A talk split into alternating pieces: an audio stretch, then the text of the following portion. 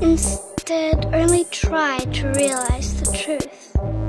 What truth? There is no spoon. Read between the lines, bitch. There is no spoon. There, there is no spoon. Bitch. Fasten your seatbelts. It's going to be a bumpy night, bumpy night.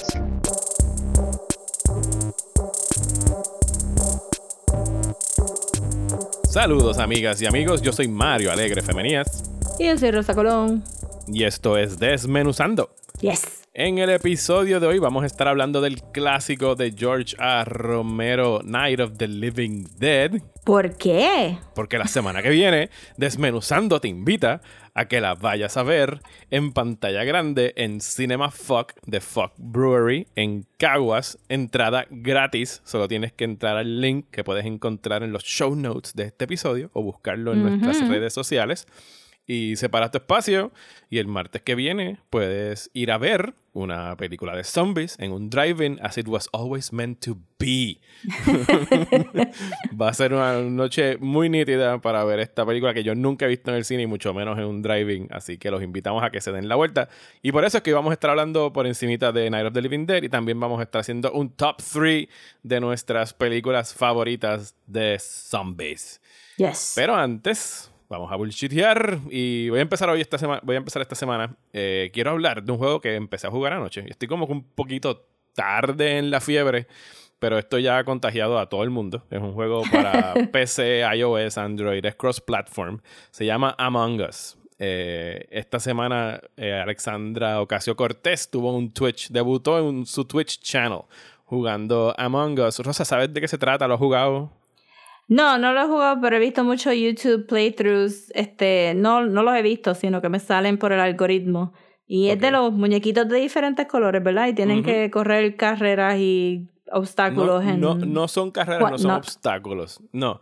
Eh, Oh, it's more complex than that. It's ni- more no, complex. es un poquito más complejo. En realidad, el juego es. Tienes un crew que pueden ser de 4 a 10 jugadores que están en la misma nave. Es básicamente Alien the video game. hay, cu- hay 10 personas en la nave. Uno es el traitor. Uno o dos pueden ser los traidores. Y, Mm. la función del traidor es matar a todos los demás sin que te vean. Y la función del resto de los crew members, pues es hacer diferentes tasks, como que completar objetivos alrededor de la nave, que son diferentes puzzles que van desde jugar Simon hasta connect the dots entre algunas cosas. Unas cosas específicas que tienes que ir a hacer a, a ciertos cuartos de la nave. Entonces tienes, tiene, los, los crew members ganan o votando al traidor de la nave, porque cada vez que alguien encuentra un dead body o cuando quieran pueden ir a apretar un emergency meeting button y todo el mundo se reúne en un cuarto y deciden, mira, eh, Rosa es la traidora. Entonces todo el mundo vota por quién es la traidora y si consigue suficientes votos, pues la- lo votan o la votan de la nave y cuando la están Mm. votando te dicen, Rosa no era la traidora. Sorry, ¿sabes? Como que votamos a Rosa del Right. juego y todavía entonces el traidor está entre nosotros. He's, he or she is among us. Eh, y es un vacilón, o sea, lo jugué nada más que una hora. Aquí estuvieron eh, mis, mis hijos Sara y Daniel jugando con otro grupo de panas míos. Tú no puedes, o sea, podrías hablar y tener como que un Discord channel para hablarlo, pero pues le, le quita para mí parte del fun el tener una conversación, porque se supone que tú no estés reaccionando en ningún momento y digas, me mataron. Se supone que alguien encuentra el dead body y ya, porque tú no puedes Right. chatear.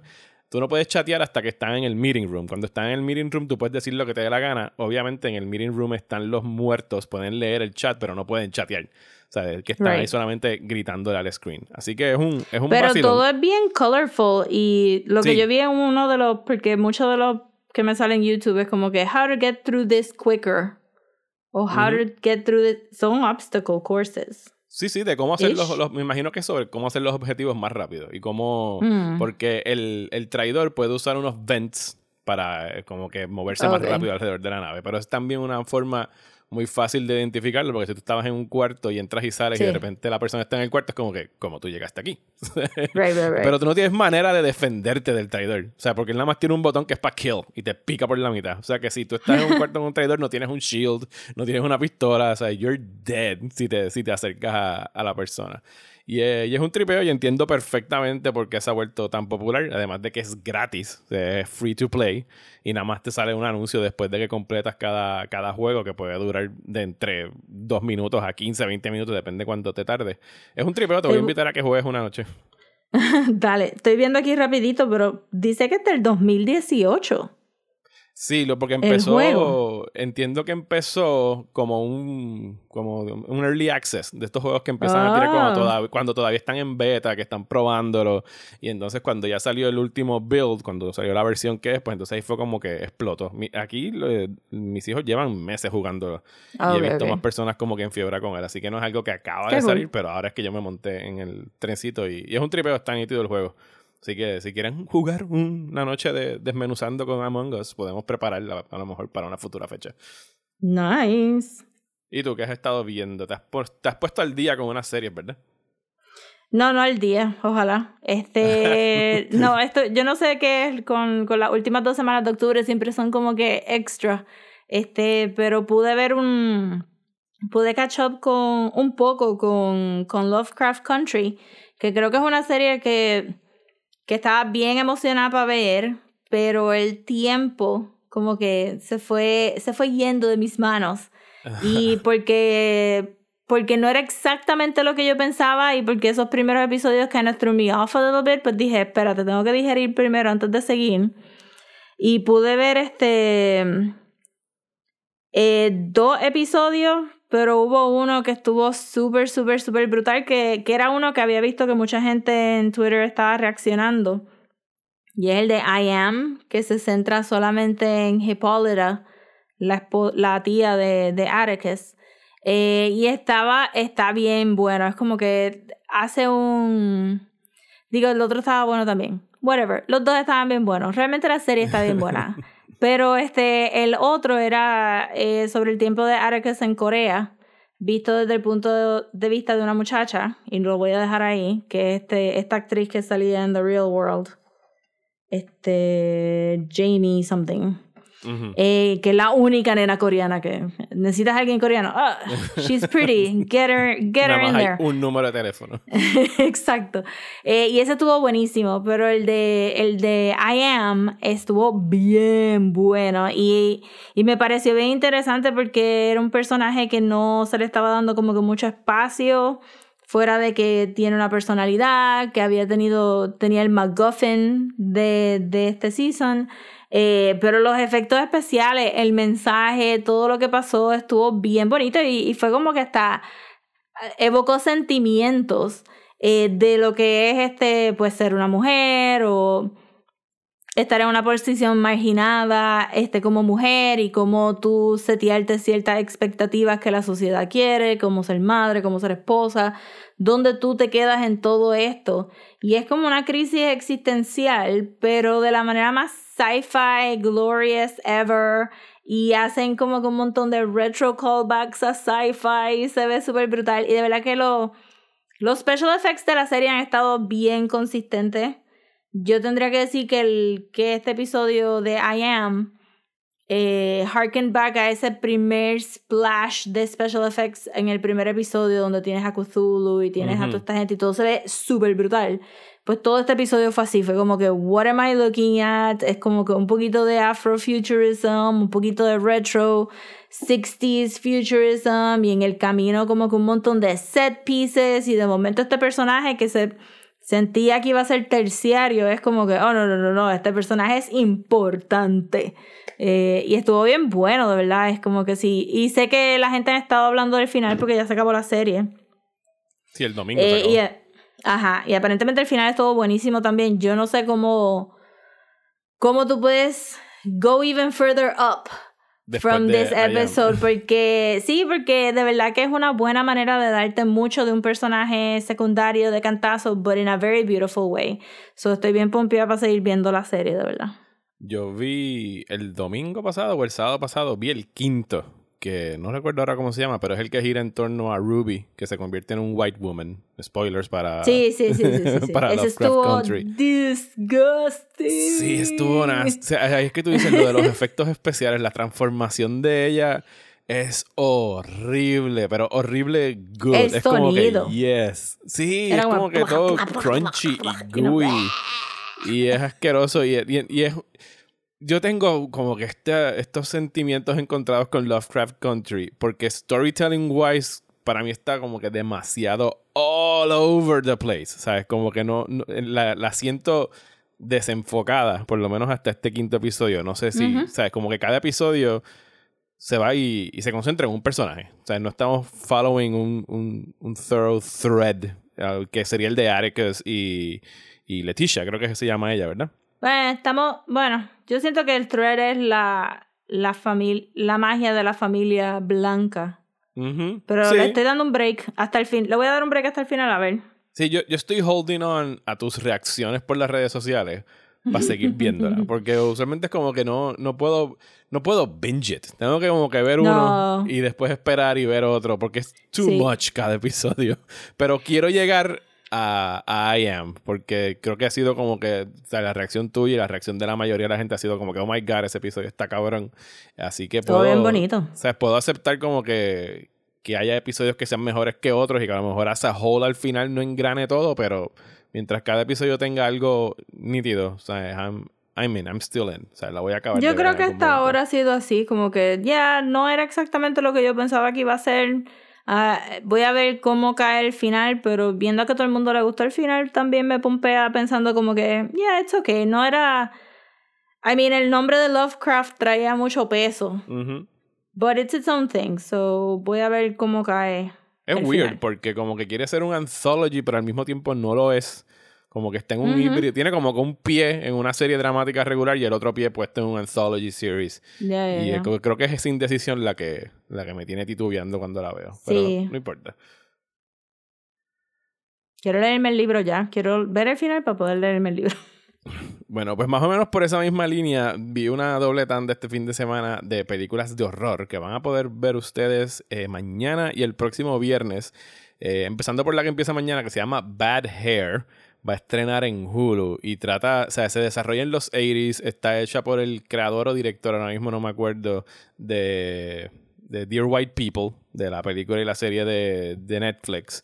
Ah. Y gira en torno como que a este canal tipo MTV en 1989, como que ellos querían pegar, son Culture TV, pero ahora quieren ser más hip y quiere que todo sea Cult TV. Y entonces tienen su- sus video jams y tienen sus shows, pero entonces la- las mujeres, y es un canal en su mayoría, creo que diría que casi todo el personal es hombres y mujeres de raza negra, eh, y entonces las mujeres como que están exigiendo que no tengan su afro, sino que tienes que ir a hacerte el alisado.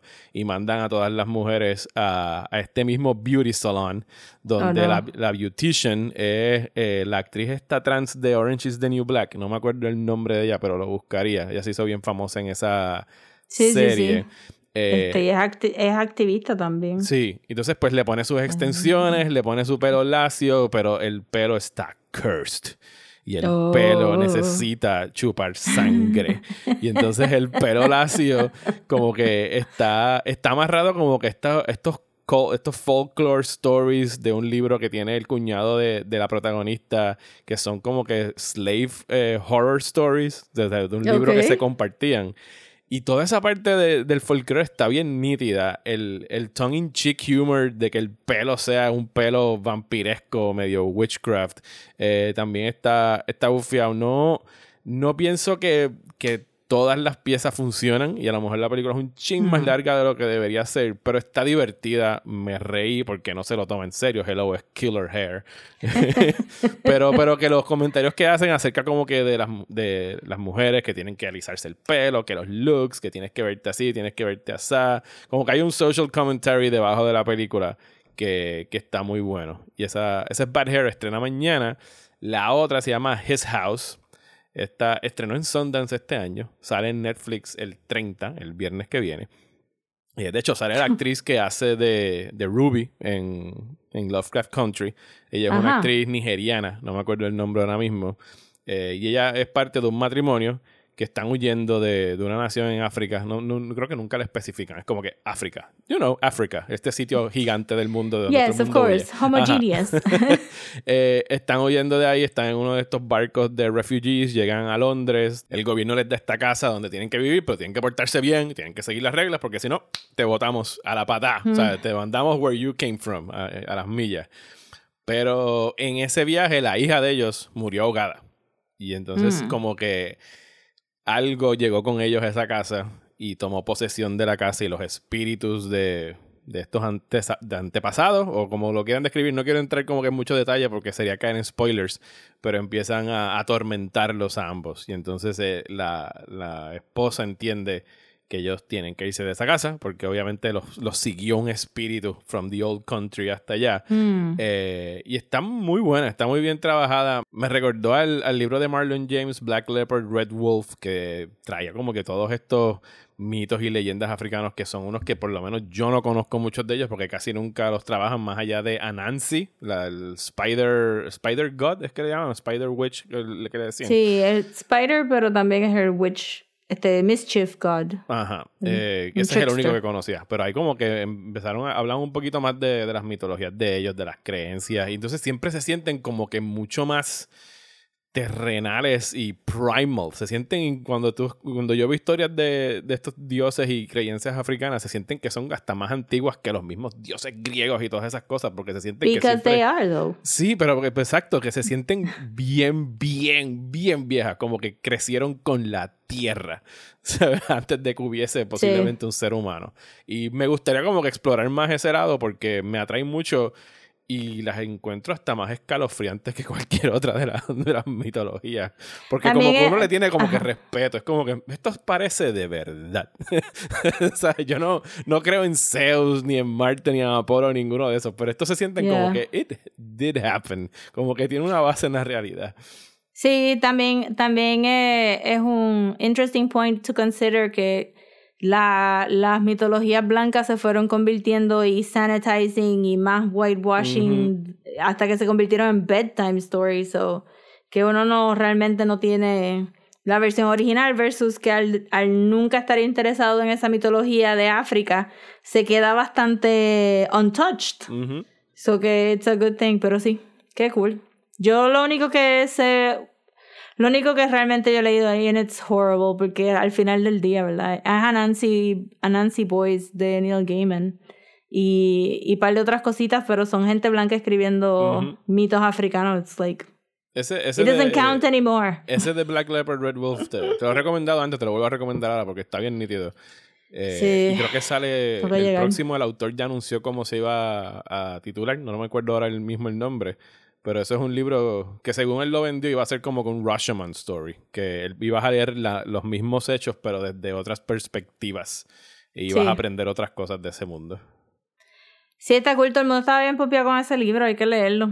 Sí, yo sé que También tu, esa historia- tu, tu- tu read pile es enorme. Por favor, que tengo que buscar un libro en Bookmark esta semana y estoy viendo a ver cuándo voy a llegar a, a Bookmark. Este, lo que estabas diciendo de la película me recordó un poquito a Beloved. ¿Te recuerdas Ajá, en aquel otro ajá. calendario que ya para esta época hubiéramos leído y visto la película de Beloved? Me Ajá. recordó a Beloved. ¿Cuál? La de, la de His House. Sí, la de His House. Pues sí, ese, Eh, ese estrena el en- 30 de octubre en Netflix. Yes. ¿Y tú qué más has visto? En Netflix creo que también, ¿verdad? Eh, sí, en Netflix vi, bueno, no he terminado de ver porque nos falta el último episodio, pero vimos The Haunting of Hill House, The Haunting of Bly Manor, The Ujú. Haunting of Bly Manor, Eh, porque ya habían salido muchos spoilers por Twitter. Yo nada más, yo nada más vi este el, el Lesbians of Bly Manor tweet, tweet. ¿Y, y- Este, y cómo va que la actually ahora? built up my expectations about that, but not really. Nada que ver, no cumplió. Nada que ver. Eh, la serie empezó bastante bien para hacer una historia donde tú dices, tú te recuerdas que mi, mi main gripe cuando salió el trailer de The Turning era como que, how do you make this Victorian story Ajá. que necesita ser so Victorian? Este, pues y aquí al principio dije, ok, ok, ok, pero as it kept going era como que, oh no, this is really bad. Este, y no me está encantando y de verdad que la única razón que no me está encantando es que es casi como American Horror Story en el sentido de que it's just gonna throw curves at you y tú las tienes que aceptar. Como que, pues, esto funciona así porque funciona así y se acabó. o me vas a dar una explicación que no hace sentido de por qué las cosas funcionan así. Como que esto funciona así por X, pero X es bien absurdo. Pero eso funciona en American Horror Story porque en el camino todo es absurdo. Todo es insane. Y cuando tú no entiendes algo, ellos simplemente tiran como que tres baldes de sangre y dos escenas de sexo, and you forget que American Horror Story no hace sentido. You just enjoyed it. Pero aquí no hay nada de eso, no hay ninguna distracción. Tú estás viendo todo el episodio pensando, this doesn't make sense. And you're not distracting me from the fact that it doesn't make sense. Entonces, eso no me gusta como, no me gustan las reglas de este universo, no me encantaron. Eh, encontré que estaban borrowing too much de American Horror Story, de Midsummer, de de hasta de su propio Haunting of Hill House. No, no encuentro nada muy original. Y hay un, hay un revolú pasando porque quieren que empatices con todos los personajes porque todos los actores son lovable, pero eso quiere decir que no hay ningún villano en la historia. Y si no hay ningún villano en la historia, then what's the point of this conflict? Porque todo el mundo debería de poder vivir juntos, feliz y tranquilos, porque algo que no pudimos hablar mucho en el episodio pasado de, de Desmenuzando. eh, The turn, es que, the turn of the screw. Ajá, The Turn of the Screw. Es que en esa novela, pues, es en passing, pero se supone que porque tú eres British Victorian leyendo este British Victorian series, que tú entiendas bien lo de las clases sociales. Y la razón por que Downton Abbey es bien popular es porque necesitamos ese setting victoriano o post-victoriano para entender todo esto, pero si tú me lo vendes en los 80, Ajá. donde pasa este el- The Haunting el- of Bly Manor. el upstairs, downstairs es el el, upstairs downstairs no existe. Entonces tú tienes que, todos los actores tuvieron que hacer un monólogo de explicarte por qué ellos se sienten marginalizados en esta sociedad opresiva para las personas blancas y negras, which is insane. Porque fulano no es de clase alta, porque sutano es sí de clase alta, que si me engano, y entonces que si la familia, que si la sangre, entonces es como que it's a lot to ask para una, a un setting moderno.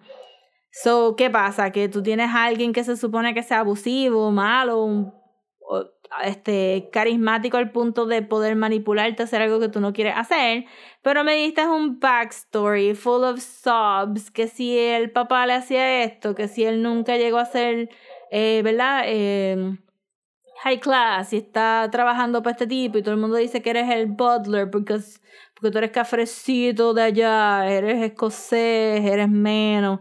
Y entonces como que, ¿sabes? Me tienes que explicar todo eso y después al final yo voy a sentir pena por ti, entonces ya ahí no hay un villano porque ya siento pena por ti, oh my god, entonces... Y, y es como que ese roller coaster al punto de que literalmente nos faltaba un episodio por terminar la serie y fue como que, ay mira, whatever, déjalo para la semana que viene porque... Ya cogí demasiado. es exhausting porque Carla y, yo, Carla y yo estábamos viendo la junta y usualmente no estamos comentando mucho de la serie. Yo empiezo a comentar cuando me agito, pero ella no.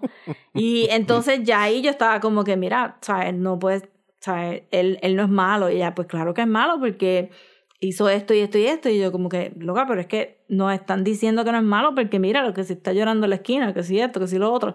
Y entonces es todo porque tienen todos estos actores de reparto que son bien buenos, que están rehusando de Haunting of Hill House y les quieren dar un papelazo, pero el papelazo tiene que también venir, no puede ser a, a la merced del story.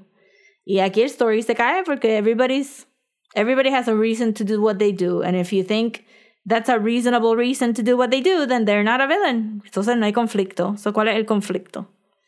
So, estoy aquí como que just waiting for something to happen. Entonces no sé por qué cogiste como que arroz con habichuela y le metiste como que tantas viandas encima y es como que ¿qué es este fantasma que está saliendo aquí? I don't care. En una... Mira Mario, I'm not even kidding. Que en el penúltimo episodio te explican un fantasma que lo único que tú viste, porque tú lo viste, Mario, si viste el primer episodio y lo viste, lo único que tú viste fue un poco de un hombro y un poco de un hat brim en la cocina. Y that's it. No lo vuelves a ver en toda la serie hasta que te lo explican. Y tú se supone que digas, ah, ese es el hombro y el hat brim que vi en el primero. Look at that. Look at that. Y es como que fue bien frustrante, ¿verdad? Me, para ver antologías que no hacen sentido, prefiero American Horror Story porque American Horror Story te dice, sí, sí, vamos a ir a un summer camp donde todo el mundo son really horrible people, so no te va a molestar que, te- que los maten. You're gonna enjoy watching them die. Y para colmo, a mitad de camino te decimos, ah, y by the way, va a salir el Night Stalker. Ah, y by the way, de verdad está poseído por Satanás. So nadie lo puede matar. Also, ese no va a ser ni importante para el final. y tú dices, dale, si, me- American si tenía Story. algún interés en verla, me lo acaban de quitar por completo. No, de verdad, está bien sosa. Está bien, bien sosa. Me da, me da pena porque, porque me interesaría ver otro season con... ¿Sabes? Quiero ver where are they taking this. Y especialmente porque estas son la gente que va a hacer la, la serie que estoy bien pompeada para ver, que es la de Christopher Pike, este de Midnight Club, pero estoy un poquito apprehensive porque, porque está bien sosa. Mi único positive thing con lo de Christopher Pike es que el foundation is really good y que es más moderno y que está hecho un poco para que tú lo adaptes. Pero esto de coger una historia victoriana y meterla en los 80, it just, it just didn't Que work. sí que fue el mismo problema que tuviste con The Turning o como le hayan puesto aquella película Yeah. al principio de año. Sí, sí. Qué pena. Pues, Yeah. pues sí les voy a recomendar para aquí acabar con el bullshiteo una serie de, de Netflix que estrena mañana, eh, octubre 23. Estamos grabando jueves. Se llama The Queen's Gambit, protagonizada por Anya Taylor Joy, a.k.a. The Witch, a.k.a. Ah. la que va a ser Furiosa en la precuela de Mad Max Fury Road. No, anuncia- ya lo dijeron, de verdad. Va a ser ella la que va a ser de Furiosa. Ay, ay, ay. Eh, porque va a ser una precuela y no que yo. eh, para mí es bien difícil como que aceptar que Charlize Theron no vaya a hacer el papel, ¿sabes? Porque vas a ser. Me imagino que entonces vas a ser Teen Furiosa, aunque ella tiene 24 años, pero puede, como demuestra esta serie, puede play a teen very, very well. That Eh, is so crazy. pero, pero fíjate, después de ver esta película, perdón, después de ver esta serie, no es que esta serie sea de acción, porque no lo es en lo absoluto. Es una serie de una jugadora de ajedrez. pero, pero yo no la veía actuando, yo creo que desde The Witch y a lo mejor algún otro papel pequeño. Eh, de- No, oye, pero oye, viste Split. Ah, yo vi Split. ¿Y Sí, viste Glass? En Split está, está muy bien. Ella sale en Glass. Sí, sale en Glass un Sí, poquito. sale en Glass. Eh, sale New Mutants, que estrenó hoy, Rosa, y la veremos en VOD el mes que viene, cuando salga. En VOD. Sí. Yo voy a pagar por eso ya. Eh, pero la, Ok. la veremos de alguna forma, no te preocupes. En Hulu, maybe. pero está bien, pero volviendo a Queen's Gambit, eh, trata sobre esta huérfana que aprendió a jugar ajedrez gracias al janitor del orfanato católico en el que estaba Uf. desde niña. Eh, y se convierte en este child prodigy del juego de ajedrez y tiene que jugar con los campeones del mundo, pero al mismo tiempo desarrolla una adicción a los tranquilizantes que le daban a los niños y a las mujeres específicamente durante los 50s and 60s para que se calmaran y siguieran órdenes y se acoplaran a lo que decía la, la sociedad. Eh, y entonces como que es esta combinación de como que brilliance and madness y como casi siempre van de la mano cuando eres como que súper, súper, súper inteligente para algunas cosas, pues tienes también unas tendencias a, a Hmm. estos comportamientos más adictivos. Son siete episodios y honestamente no había necesidad de que fueran siete, pudieron haber sido cinco, es una adaptación de un libro, pero está muy bien actuada. Pienso que te gustaría el fashion porque es eh, bien 60s, los sets están muy bien decorados. No, Sí. Obviamente no tienen el color de nada de Ryan Murphy. es un poquito a lo mejor más imposible. más subdued y, y los colores no, no están tan brillantes. Pero, pero me gustó y, y me estuvo raro porque puse el primer episodio como que de esas cosas que tenía que hacer por el trabajo. Y dije, voy a ver uno o dos. y si no tengo que verlos, pues ya hablo de los primeros dos y se acabó. Pero los vi casi de una sentada el fin de semana y están tan chéveres. Se le olvidó que estaba aquí. Ay, qué funny. Eh, pues dale, vamos a hablar entonces de Night of the Living Dead. Yes. All I see is zombies walking all around us. You can hear them coming. You can hear them breathing, breathing down your spine. Ok, pues Night of the Living Dead. ¿Qué, qué no se ha dicho de esta película? Se ha dicho tanto que vamos a dejar el segmento aquí. O sea, ustedes ya han visto esta película. ya, saben se acabó, nos vemos el martes. Eh, ok, película de George A. Romero, uno de los Yes. más famosos debuts de un director ever, que estrena en 1968 y pues la gente se cagó encima con esta película. O sea, la, la historia detrás de- del estreno de, de esta película cuando llegó a los cines en el 68, o sea, incluso llevó a, a cambiar muchas de las reglas porque el, el MPA, el MPAA, los que ponen los ratings, como que todavía no estaba como que súper bien establecida y esta película la tiraron en Pittsburgh en un matiné, o sea que la dieron temprano porque esas son las horas que daban las películas de, de horror, porque las películas de horror pues no eran a lo mejor tan gráficas todavía en, en ese momento.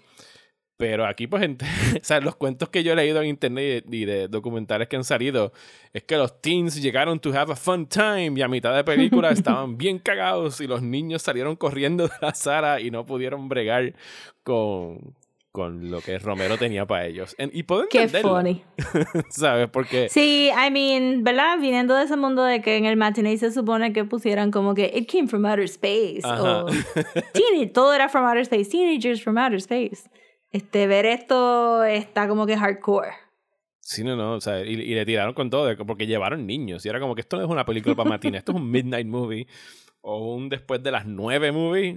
pero pero Yes. igual la vieron. ¿Y por, y por, qué, por qué es tan scary? Yo, yo pienso, y yo, o sea, yo nunca la he considerado scary, pero sí pienso que es un scary movie. O sea, yo no, pero yo no, I don't scary, sí, con, con películas. Pero yo entiendo que para ser como que, entre comillas, el primer zombie movie o el primero que deja un impacto suficientemente grande en la industria como que para que El esto- primer non-Haitian zombie. Exacto, exacto. Sí, de hecho, la palabra zombie no se utiliza en esta película. ni, siquiera está en, ni siquiera está en el libreto de, de Romero. Él los describe como ghouls. Y para él entendía lo mismo que acaba de decir Rosa. Los zombies son de estos en- zombies del Caribe. O sea, Haitian Ajá. zombies. O sea, es una cosa ya incluso hasta religiosa, pudiese decirse, oriunda de estas áreas aquí del, del Caribe. Pero el, el término, ¿sabe? Pegó y se quedaron llamando zombies. Y, y es parte, yo, para mí siempre ha sido como que el, no sé si el chiste de Shaun of the Dead, de Don't Call Them That, cuando siempre que le dicen zombie, Sean Ah, siempre right, dice right. Don't Call Them That. No sé si es por esto de que nunca se le dicen zombies o es por la otra eh, 28 Days Later que, que el Que director dicen y- the Z-word. Sí, que, que, ellos, que ellos no querían como que asociaran su película con zombies porque ellos no eran zombies, ellos eran infected. Y en realidad lo eran. Sí, They were not y lo dead. eran. O sea, ellos estaban infectados con el virus, pero no estaban muertos y revivieron. Sí, exacto. Aunque pues siempre es la, we, piled them together. Yo no sé, yo creo que, que también tiene que ver mucho con nosotros somos una generación que creció viendo slasher films, no necesariamente zombie films, como que para mí yo empecé viendo horror cuando era chiquita porque mi, este, mis familiares teenagers las ponían y me dejaban verlos o, ma, o mami y papi veían y, y las me dejaban viéndolo. Son muchos Jasons, mucho Friday the, thir- o sea, mucho Friday the 13th, mucho este, Nightmare on Elm Street y, como que los, la- las películas de Romero ya se habían ido de moda para esa época, so yo no me recuerdo haber visto un zombie movie hasta que era teenager, yo creo. Porque realmente eran todos Freddy Krueger, Freddy Krueger, Freddy Krueger, all over the place. sí. Este, Sí, no, era un Pero- género que cambió y los zombies movies pegaron mucho en los 70s. Sobre todo Ajá. habían, películas de italiano, eh, Lucio Fulci, que se llama Zombie Pelao, eh, fue una de las bien famosas de ahí, y ya habían salido todas las Living Dead, Dawn of the Dead. y los Crazies también Exacto, eran de de, esa. Ajá. Sí, pero nosotros nos perdimos el zombie craze. Ajá, nosotros perdimos el zombie craze. So, para mí, tu, tu primera impresión de Nightmare. De, de Night of the Nightmare. Tu, prim- tu primera impresión de Nightmare Before Christmas. Este, The Night of the Living Dead es que puede ser un poquito cheesy porque es en blanco y negro y es old fashioned, pero para mí es, es más scary porque está tan pared down to basics. Como Ujú. que tú tienes un chorro de gente, de momento aparecen estas cosas, there's no explanation for them y no es, este, they're not pretty looking, ni como que están de verdad comiendo cantos de otra gente, como que es gross. it. Ajá, es gross. Y este, y tienes pues todo este elemento de estar atrapado con estos extraños y bregando con una situación que tú dices, eh, no parece que va a acabar. No, no, y, que- Y, y que- y y no que- estamos preparados para esto. Y, y, y el layer que le añade el hecho de que Romero haya escogido un, un black male como un lead, que es el actor eh, Dwayne Jones, que hace de, de Ben, le añade todo este layer adicional de que el tipo está encerrado en esta casa con these white people. Y es como que, ok, Yeah. tengo que no confiar en los zombies y no confiar en estos otros cabrones que están conmigo en esta casa. Exacto.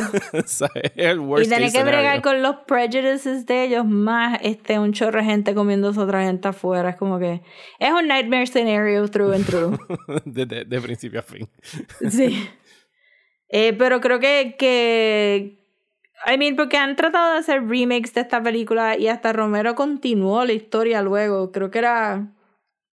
Land of the Dead era. Eh, no, no, ¿Cuál era la que salía? Bueno, Romero hizo. No, no, sí, yo sé. Hizo Dawn, Sí, hizo Day, Dawn y Day. Hizo Land. Hizo otra que era como Pero- Found Footage, que no me acuerdo ahora cuál era. Ajá. Pero Land era la primera. Diary of the Dead. Diary of the Dead. Ajá. Este, Land era la primera moderna. Sí, que esa es la De- que ellos cruzan, creo que cruzan por abajo o del Hudson River o debajo del agua. Ajá, Los que zombies sale cruzan y caminan por abajo. este, Asia Argento. Ajá. Pues que, eh, que, que tú ves la trayectoria de él, lo que él quería para los zombies, porque en Land of the Dead ya están hablando y se Ajá. están comunicando.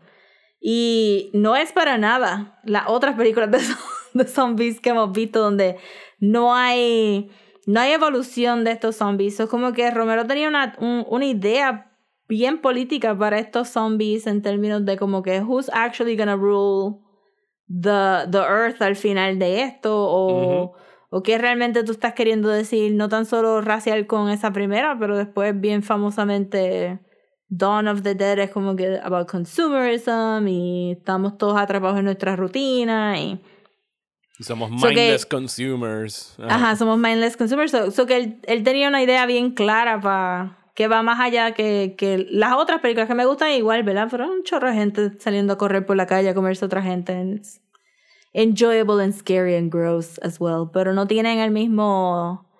No tienen el mismo mensaje que las de Romero, yo diría. ¿Tuviste las otras de Romero? Yo, tú dices de la de Living Dead, de la serie de los zombies. Yo vi Yes. eh, Dawn, vi Land, eh, no vi Diary y no he visto Day, que fue, Day es la tercera que también salió en los 80, que yo creo que la pusieron este mes en HBO Max y la puse en la lista para verla en algún momento porque Ah, siempre la... Y, y vi el remake de Dawn of the Dead de Zack Snyder, que es de Sí. los pocos buenos remakes. Es a good remake, eso es un muy I remake. liked it. Estaba bueno. Sí. Este, yo creo que yo vi Dawn of the Dead. Dawn of the Dead es la que tiene el zombie con el Walkman, ¿verdad? Exacto. Sí, pues sí, exacto. La Esa es la del como que. helicóptero, la del shopping mall. Sí. Y después de, porque a mí me gustó mucho la de Zack Snyder y dije, déjame ver la original para ver si tiene algo. Oh, no, no tiene nada. no tiene nada de esto, other than the mall. Zack Snyder dijo, ah, mételos en el mall. Pero, Eh, este, he made a really good one, though. Sí. De hecho, no, las películas, Romero siempre ha utilizado a los zombies como que para hacer statements sobre o sea, social statements o political statements. Hay, hay gente que ha Yeah. visto Night of the Living Dead como este comentario acerca del Vietnam War por el uso de los helicópteros y, la, y, la- y Mm. las manifestaciones en contra de la guerra y lo que está sucediendo, la lucha de los derechos civiles. O sea, no se puede ignorar el hecho de que el protagonista negro al final, cuando él cree que ve la luz del día y que lo van a salvar, la policía llega y le sopla un tiro. Eh, y, y- no hay como que ninguna repercusión, no es como que un, oh my god, we fucked up, no es como que, ah, pues, todos No. hacen the fire con el resto de los zombies y seguimos andando. Y freeze frame y se quedan escuchando como que lo... O sea, el hecho de que cómo él termina la película y lo, y lo deja justo ahí, ¿sabes? Y como que te deja con esa última imagen de como que sí, el héroe de la película lo mataron y probablemente lo mataron por su raza. I mean, 100%. Sí, sea, no- ellos pueden usar la excusa de como que pensábamos que era un ghoul, pero es como que no, not No, really. no, ninguno. O sea, No había manera de confundirlo. actuaste según tu naturaleza. Yes. Eh, pues sí, yo siempre he pensado que el, el padre o el grandfather de los del- de, este género siempre ha tenido como que ha sido el o fue, porque ya falleció, fue el, el más astuto a la hora de, de utilizar a los zombies y que sabía muy bien que los zombies son más interesantes como un metaphor, como un, un símbolo de algo que como actual monsters, porque como actual monsters Yeah. pues son esta masa de gente que se mueve bien lento.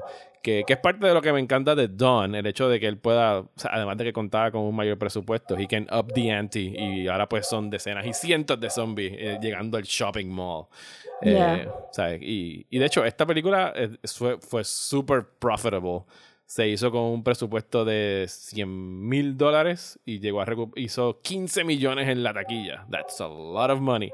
Eh, y Pero ellos sorprendentemente- perdieron. ¿Ah? Perdieron los Ellos copyrights. perdieron también, sí, perdieron dinero, perdieron profit porque perdieron el copyright de la película inmediatamente. Porque el estudio nunca la registró. y entonces ha estado en public domain desde Ajá. entonces. Exacto, eh, eh, en los 70 hubo un rejiggering del copyright law, porque hoy en día tú no tienes que registrar, tu, tu acto de creación como artista está protegido inherentemente bajo la ley. Tú tienes que, mucha gente dice, ah, pero es que si tú no la registras con el copyright, tú no tienes que registrar nada, porque si tú tienes evidencia de que tú fuiste el creador de esa cosa, ya tú tienes copyright, tú sabes, la, la corte va a ir siempre hacia ti. Tú tendrías que registrar el trademark para poder license y cosas así.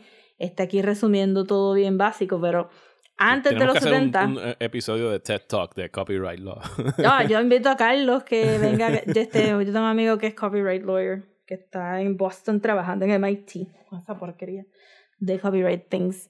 Este, pero sí lo podríamos traer para que hable, porque a él le gusta todo lo de pop culture y de copyright. Y esto es, una, esto es algo bien interesante porque yo sabía del- de la ley de copyright de los 70 por lo que pasó con los cómics, porque este eh, con la ley de los 70 también trae la idea de work for hire y que todas estas personas trabajando para DC y Marvel, sus creaciones se convierten, ¿verdad? Este, propiedad de la compañía, no de Ujú. ellos. sí, sí. Eh, pero entonces, este, otra, una vez, pues entonces estaba leyendo por ahí era como que, oh no, estas personas perdieron toda su película simplemente por no haber puesto copyright al Ajá. principio de la película. Eso está loco.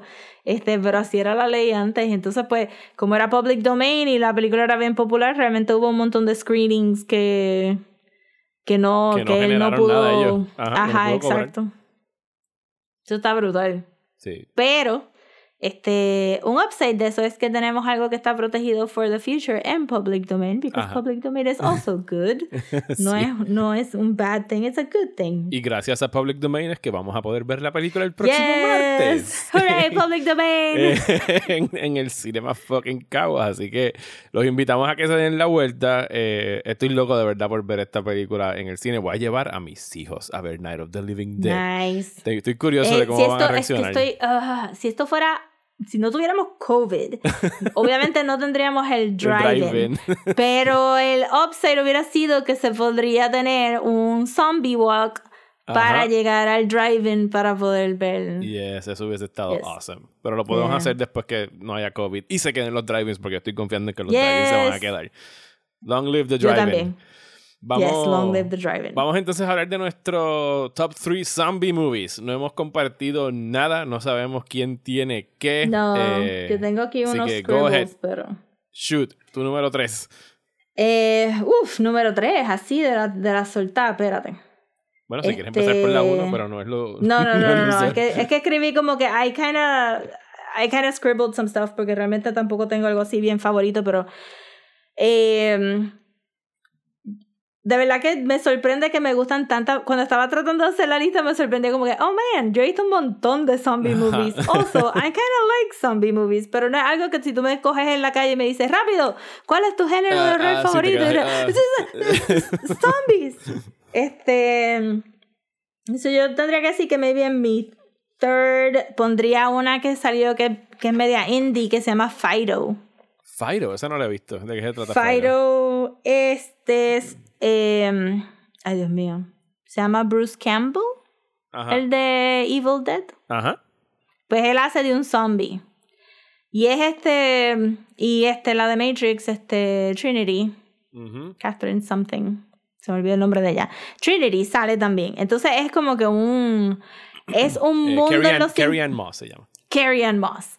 Este es un mundo en los cinco, como si fuera un 50s world donde los zombies vinieron, atacaron, pero este ingenieros inventaron un collar para mantenerlo a ellos este subdued y lo Ajá. usan para menial tasks, ¿verdad? Este so, so la idea de que el zombie se llama Fido es porque el nene se encuentra este zombie, ¿verdad? El nene de Carrie Ann Moss se encuentra este zombie and mom, can I keep him? Can I keep him as a pet? Pero es como que esta persona es un zombie.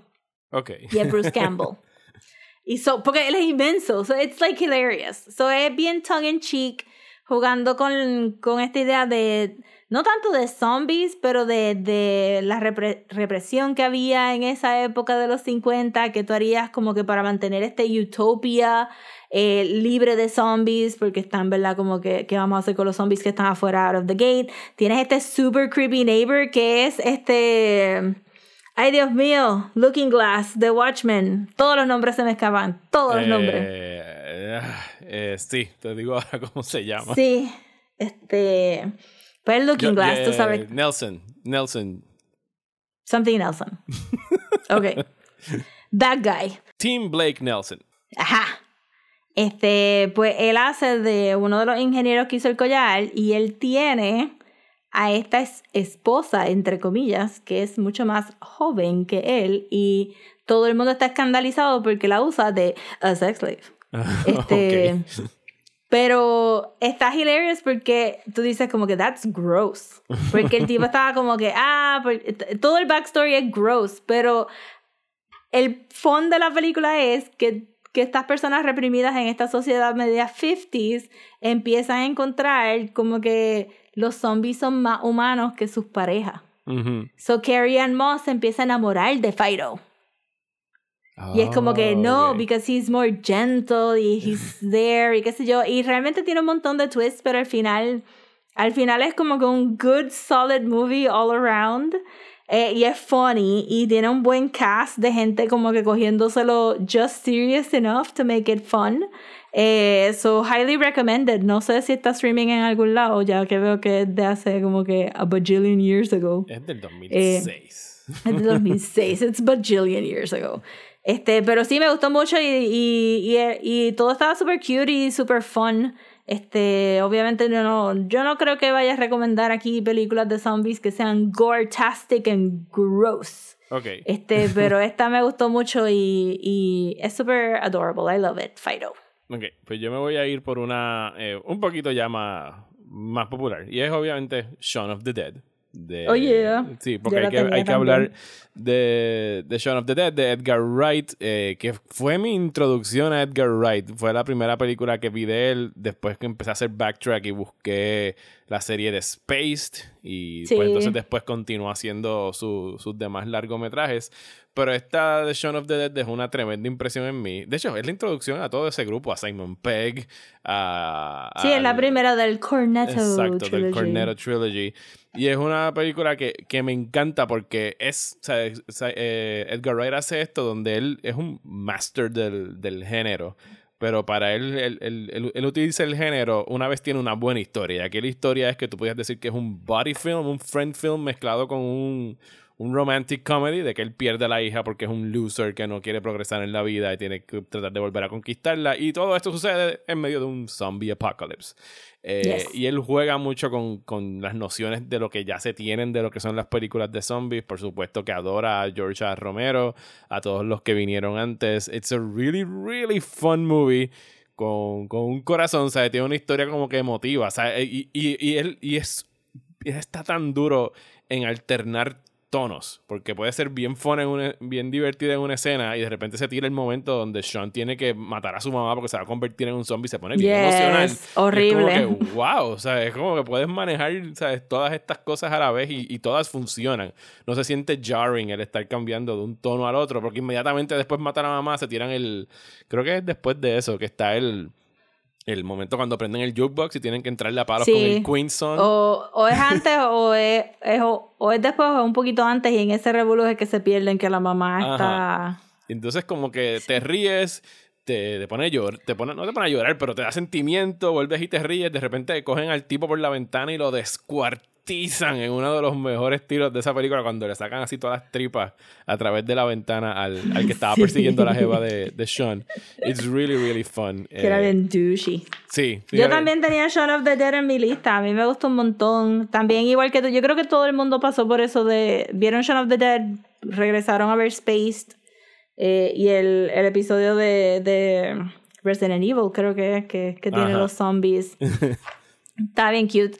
Eh, sí, a mí me gustó también mucho Shaun of the Dead porque se sintió en parte un poco real en el sentido de cómo, cómo ellos se despiertan al fact de que hay zombies. Ajá.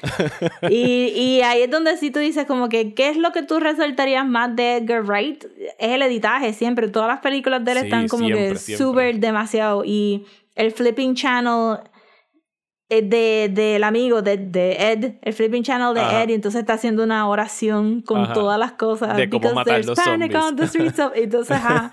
Eh, y que y todo el, el echo scene de, de cuando Sean va a comprar el, el cornero y el, el periódico y después cuando lo vuelve a comprar y todas las diferencias es como que no hay mucho hand holding y, y invita mucha interacción con, con el público o sea, es como que it's a really good movie I like it Pues, yo la hubiera puesto en la, en la número uno también eh, yo creo que Pero yo podemos, sé que todo el mundo le prescindir gusta. del ranking en realidad. porque no, no Sí, en hacer ranking. pero sí es como que sí la tenía en mi lista for sure, for sure. La, la otra que quería mencionar, ya la hablamos, en, creo que en el primer segmento, eh, no, cuando estábamos hablando en Eros de Living Dead, hablando de 28 Days Later, eh, sí que a mí me encantó cuando la vi en el cine, específicamente porque era en ese momento donde todo el mundo estaba experimentando con utilizar cámaras digitales y que todo se viera bien grainy y bien feo, Sí. porque en realidad se veía feo, o sea, no era estéticamente pleasing, pero le daba como que este extra layer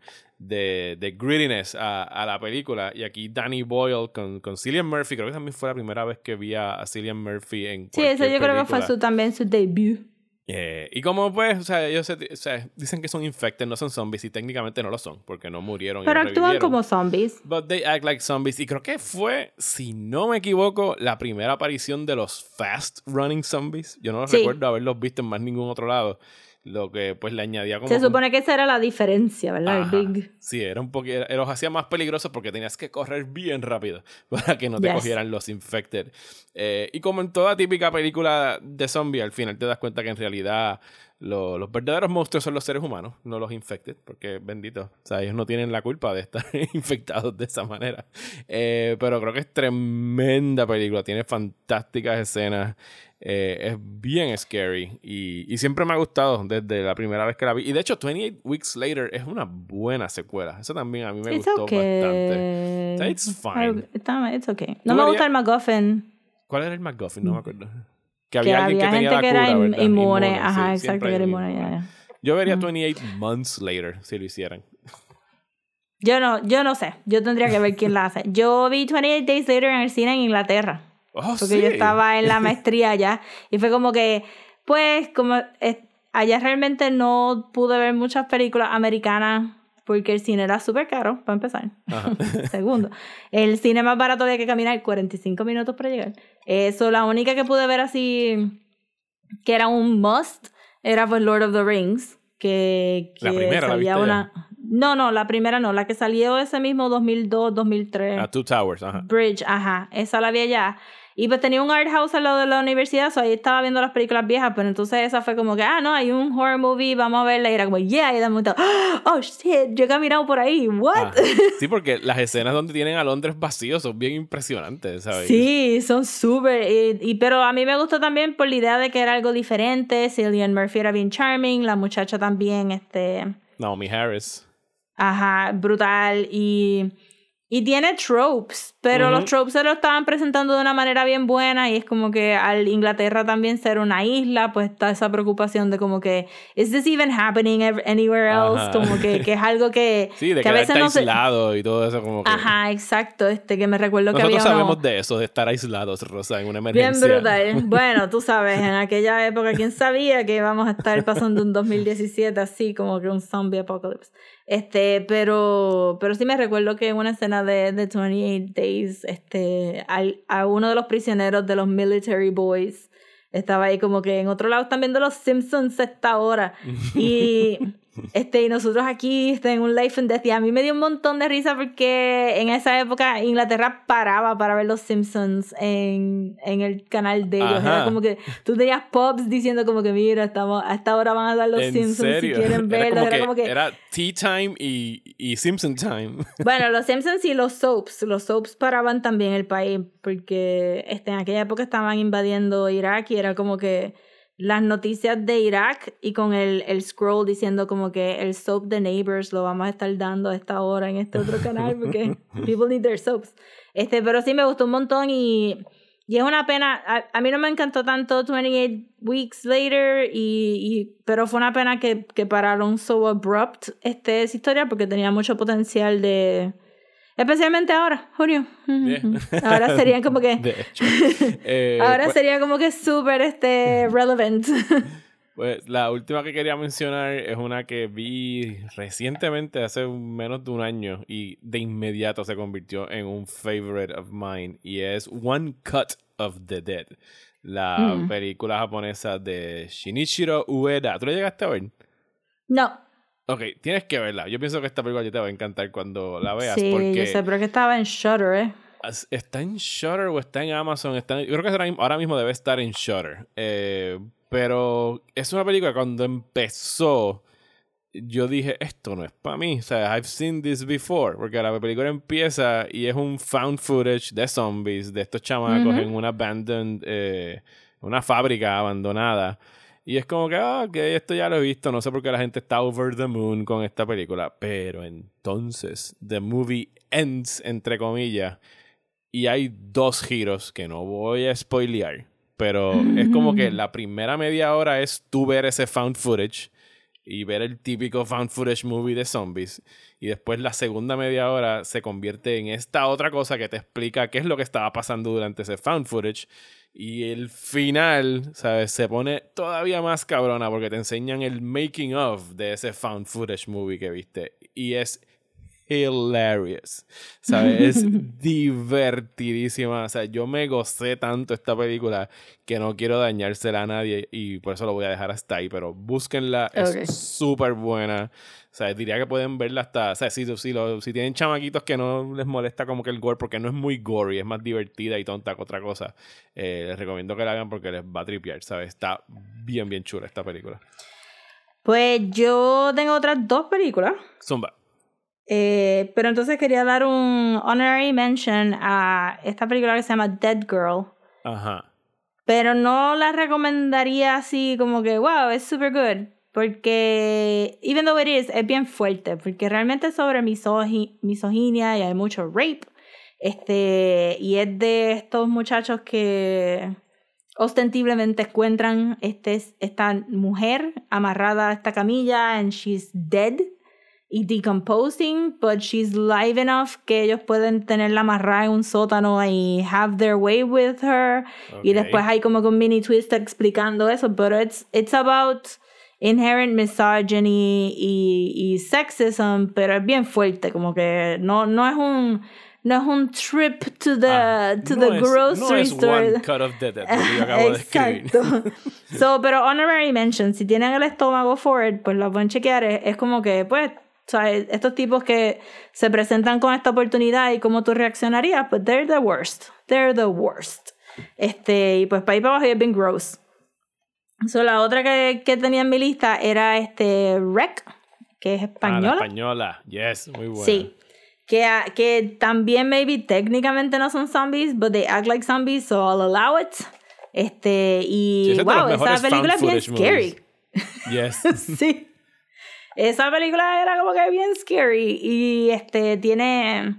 Me gusta porque el setting es diferente. Yo creo que, que aunque el zombie es algo bien americano, obviamente, eh, como vamos a ver en Night of the Living Dead, eh, y tiene sus problemas sociales americanos, cuando lo sacas de otro setting, eh, se ve más interesante. Por eso es que maybe 28 Days Later es un poquito más interesting, porque estamos viendo otra ciudad, otra gente, otra cultura reaccionando. Y pues en, en esta de Rec tienes esta casa que es bien claustrofóbica, estos apartamentos bien oscuros y esta comunidad pequeña de momento como que en cuarentena y hay como que el racismo contra las personas chinas, again, who knew, so relevant this day and age, este, y, y pues este misterio, es- o sea, hecho para que tú subas todos los pisos del el edificio hasta el último piso, which is great, pero me recuerdo eh, ese shot bien cool de, de ella llamando a, al, creo que era el bombero, por las escaleras y las escaleras están vacías, pero el momento que ella lo llama salen todos los zombies mirando así para arriba y es como que, oh, you're screwed.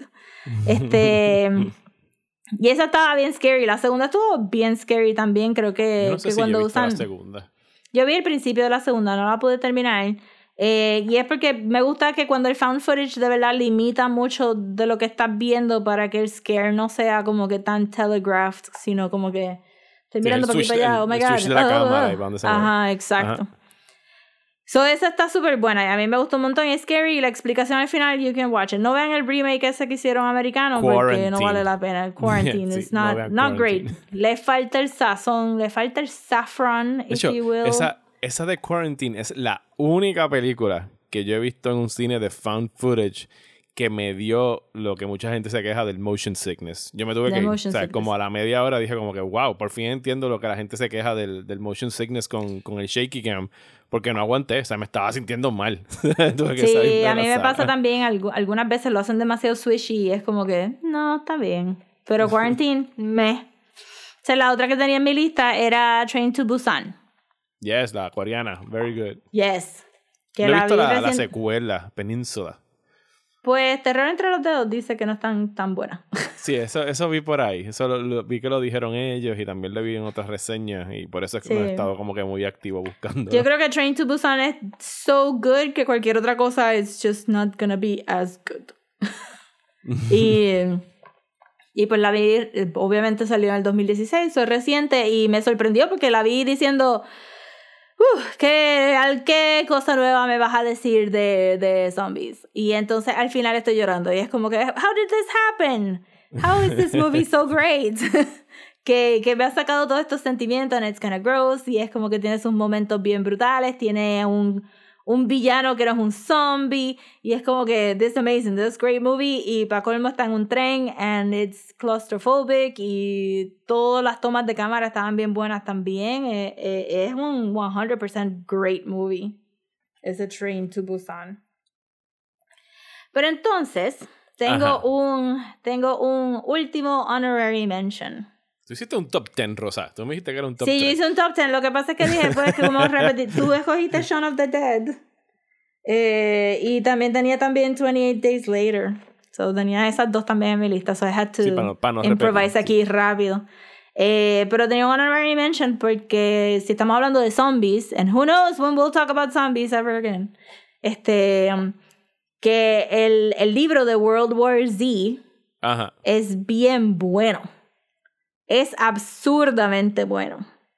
Mejor que la, la, película, no es tan buena, excepto por dos o tres cositas que me gustaron, pero el libro es bien bueno. Sí, el libro yo lo empecé a leer y todos son, recuérdame, todos son como que testimonials, ¿verdad? Todo, todo es Sí, escrito en primera este, persona. la, la guerra pasó, Ajá. son 10 años después, y este muchacho hace una propuesta al gobierno para recuperar crónicas, ¿verdad? Chronicles, de las personas que vivieron eh, de la guerra y de lo que pasó de la guerra, y pues cada ensayo que hay en el libro es un punto de vista diferente de cómo estos zombies de verdad cambiaron nuestra, la sociedad americana al punto de que la arquitectura es diferente, eh, la, el, el world, ¿verdad? El gobierno se mueve de un lado para otro, el world power es diferente, este, porque, porque Cuba se convierte en un, en un world power, porque las murallas de, ¿verdad? De, de su morro, Ajá. ¿verdad? De su morro, protegieron por los zombies que pueden caminar por debajo del agua,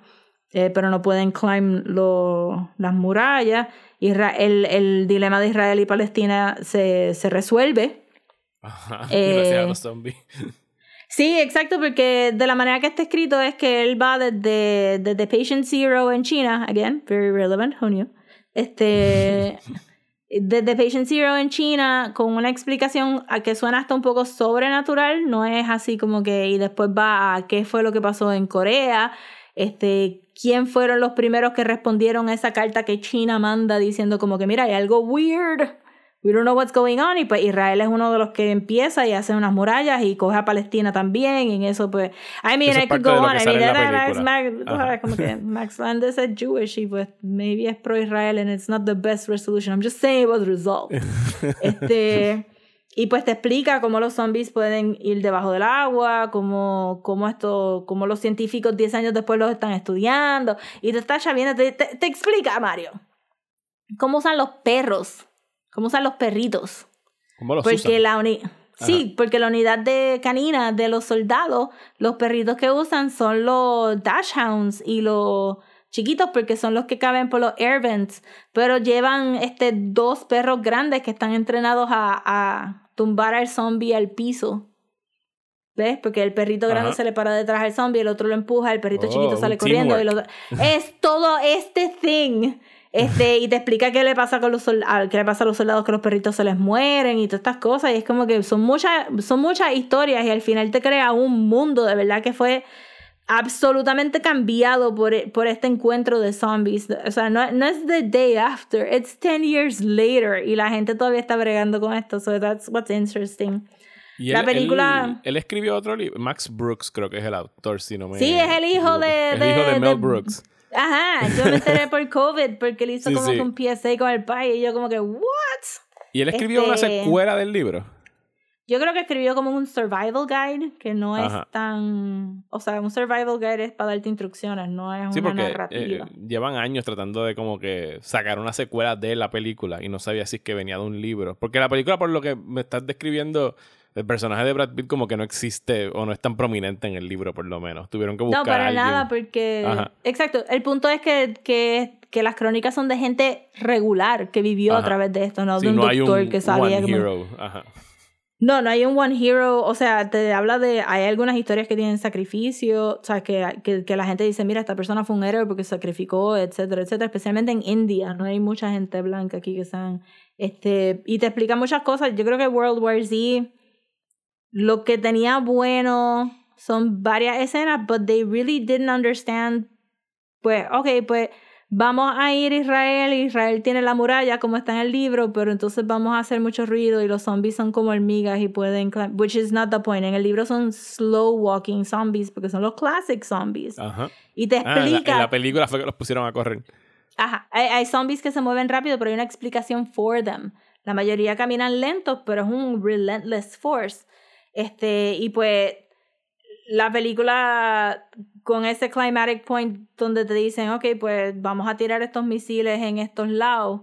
Pues el libro te dice específicamente porque el Army no pudo tirar misiles, porque un misil no mata a un zombie, porque la cabeza va a estar tirada, este, el torso va a estar tirado, it can still bite, it can still infect.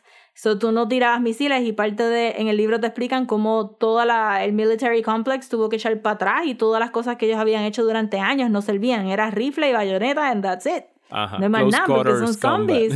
Ajá, y un, y un revolú de cosas y me sorprendió mucho que la película se fue tan para otro lado. Claro, porque me imagino, yo, yo puedo imaginarme el studio head diciendo como que, pero no podemos poner fast zombies, porque los fast zombies son los que están pegados ahora, ¿sabes? I guess, pero esto fue como que lo único que yo, lo único of note de esta película fuera de que it's an amazing adaptation en el sentido de que you took everything and you did the opposite de lo que decía el libro. este que en el transcurso de filmar ellos compraron armas de verdad y los, los arrestaron en, un, en una frontera porque estaban traficando armas de un lado para otro. Sí, sí, en la producción de la que- película. Sí, la producción de la película. Brad Pitt tuvo que ir para allá a sacar a medio mundo de la cárcel porque ellos habían comprado en vez de réplicas actual guns y los trataron de transport de un, board, de un border for another y pues eran este gun traffickers. So, Y eso Pitt Yo creo que es pasó. productor de la película, o sea que de verdad. es Sí, que por tenía eso, por que eso fue que Brad. Pitt tuvo que ir allá a resolver. Este, y entonces lo otro fue que, que este Jack the Lost tenía un papelazo en esa película y en eso fue cuando se cortaron. metió en, en la pelea de la barra con, con la mujer y entonces lo cortaron al punto de que if you barely see him este, por dos o tres segundos y es como que ese no es Jack Dad, wow, él sale aquí Y se fue, ya. Y se fue. Entonces, pues, Sí, esa película tuvo tiene- muchos reshoots. Yo me acuerdo que tuvo un Ajá, chorro de también. reshoots. It's a shame porque de verdad este el libro está buenísimo, highly recommended, este, pero obviamente la película existe y pues it's a shame, it's a shame that it does.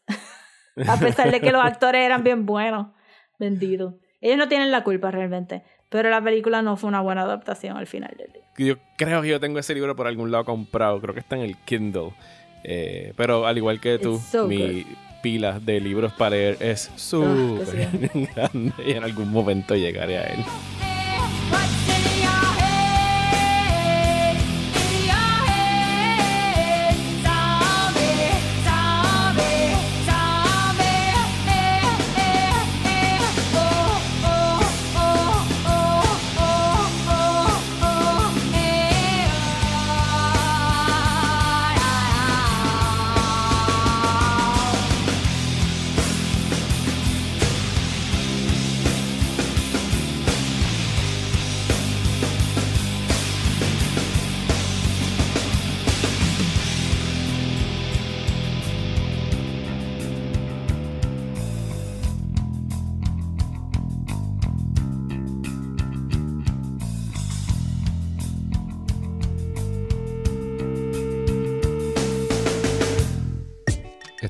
Cansado de los programas de política aburridos? Pues trata Radio Independencia, un podcast de política, derecho y todo lo que se nos ocurra desde el independentismo boricua, donde Andrés González y Adriana Gutiérrez discuten temas de actualidad y temas históricos con algunas de las figuras más importantes del independentismo y la izquierda puertorriqueña. Suscríbete a Radio Independencia en tu aplicación de podcast favorita y en nuestro canal de YouTube. Únete ya. Y hasta aquí este episodio de Desmenuzando. Muchísimas gracias por escuchar. Eh, gracias Rosa como siempre por estar aquí conmigo eh, hablando de películas de zombies. Una vez más los vamos Yep, a invitar a que vayan a la página de Cinema Fuck de Fuck Brewery. Busquen los links en nuestras redes sociales. Los hemos puesto un par de veces para que separen su espacio para Night of the Living Dead el próximo martes. Y no solamente vamos a estar dando Night of the Living Dead, esa es la que estamos invitando nosotros. La cartelera de Halloween incluye Beetlejuice, Nightmare Before Christmas, Hotel Transylvania y The Adams Family con el gran Raúl Julia. Así que la semana que viene tienen buenas películas para escoger. Tienen un poquito de comedy, tienen un poquito de horror, tienen animación, tienen un anticipo navideño con este híbrido, híbrido fantástico de Nightmare Before Christmas.